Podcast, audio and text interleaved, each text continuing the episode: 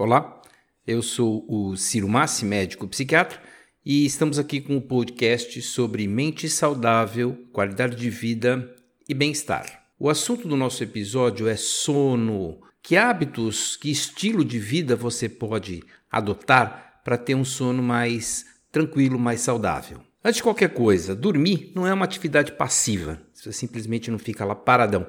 Na verdade, nós passamos um terço aproximadamente da nossa vida dormindo, e isso é absolutamente necessário, porque é durante o sono que vários mecanismos de restauração do corpo, e especialmente do nosso cérebro, vão estar acontecendo. Se você impedir o, o funcionamento adequado do sono, se você dificultar essa restauração do corpo e do cérebro, olha, com certeza vai acontecer uma, uma sobrecarga e você vai piorar seu estado de saúde, vai reduzir sua qualidade de vida. Quanto tempo nós devemos dormir? Olha, as, as referências bibliográficas variam muito, mas você tem que considerar o seguinte: uma, uma pessoa idosa, bem velhinho mesmo, passa a maior parte do seu tempo acordado. E uma criança, uma criança bem pequenininha, um bebê, passa a maior parte do seu tempo dormindo.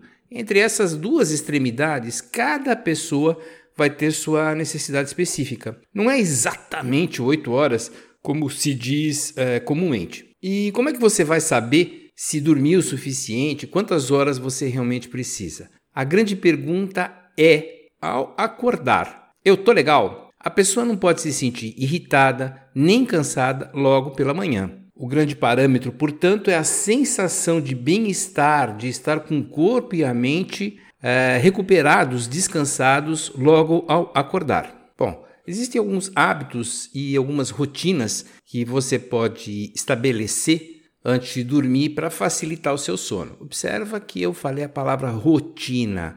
O nosso corpo, o nosso cérebro é muito sensível a isso, a rotinas.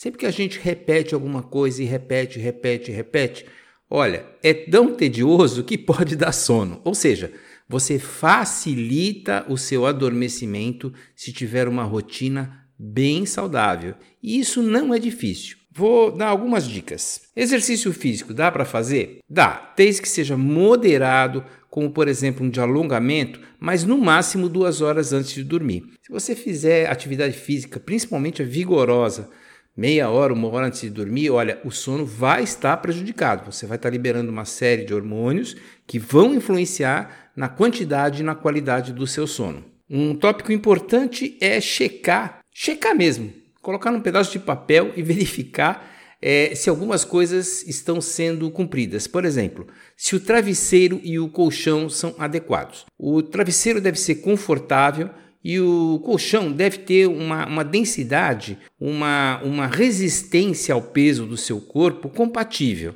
Em geral, as lojas de colchões costumam ter tabelas ilustrativas, mas o melhor mesmo é o velho test drive. Deita no colchão e verifica se ele está confortável para o seu peso corporal. Outro item a ser checado é se o quarto está escuro, se realmente ele está com uma iluminação adequada para o adormecimento. Então, na hora de dormir, olha, não é o momento de olhar o celular, não é o momento de deixar a televisão ligada, não é o momento de ter iluminação que não seja uma luz muito, mas muito suave. E o motivo? O motivo é que a luz, e muito especialmente de telas de computador, de telas de celular, de televisor, ele afeta, ele interfere na liberação da melatonina, que é o hormônio cerebral que leva ao adormecimento, que leva ao sono. Então, é para estar no escuro, não é para olhar celular, não é para olhar computador, não é para olhar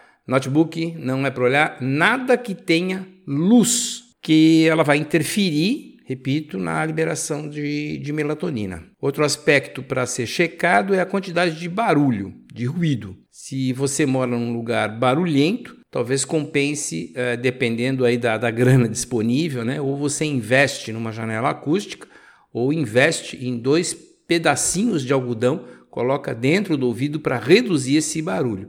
Ah, o ruído dificulta realmente o adormecimento. Procurar tomar um banho quente de chuveiro ou banheira se possível diminuindo a intensidade da luz antes de dormir, sempre facilita o adormecimento. Você relaxa. É, em geral, o banho de banheira, alguns trabalhos já dizem que é melhor que o banho de chuveiro. Relaxa mais. Na verdade, ele provoca mais dilatação dos vasos sanguíneos, a musculatura relaxa mais.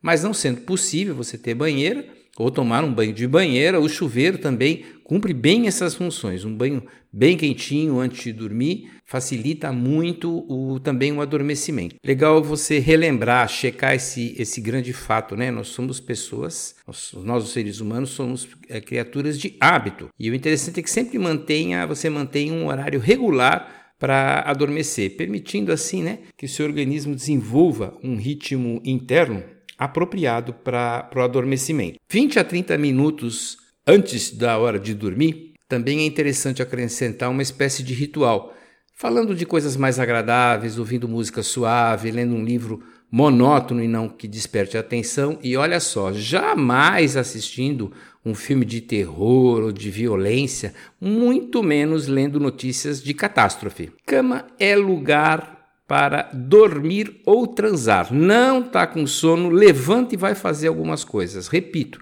nosso organismo depende de hábito e ele tem que se habituar de que deitar na cama é sinônimo de dormir. E assim que sentir sono, vai para a cama. Se você tentar lutar contra o sono, possivelmente você vai ganhar, ou seja, você vai perder o sono. Mas e aí? Nem sempre o sono é adequado, nem sempre a gente consegue ter aquela noite bacana de sono. E aí, se não dormiu bem, o que, que dá para fazer? Nada. Fica sem dormir. É cruel, mas é o real. É, é melhor que você levante, vá fazer seu dia, fica com um dia mais uh, prejudicado. O que deve ser lembrado aqui é que o pior que pode acontecer é você começar a inverter o dia com a noite, virar uma criatura da madrugada. Repito, nosso corpo, nosso cérebro vivem, são muito voltados, melhor dizendo, para hábitos, para rotinas. É preciso então muito cuidado para não criar uma rotina de inversão entre noite e dia. Uma boa noite de sono é garantia de que o seu corpo e o seu cérebro vão se recuperar. Nós passamos, repito, um terço de nossas vidas dormindo, não é à toa. É importante então criar essa, essa rotina, esses hábitos de sono. Você pode até colocar eles por escrito num papel e checar se está cumprindo ou não. É um bom meio para criar essa rotina e ter uma boa noite de sono. Pessoal, por hoje é só. Muito obrigado.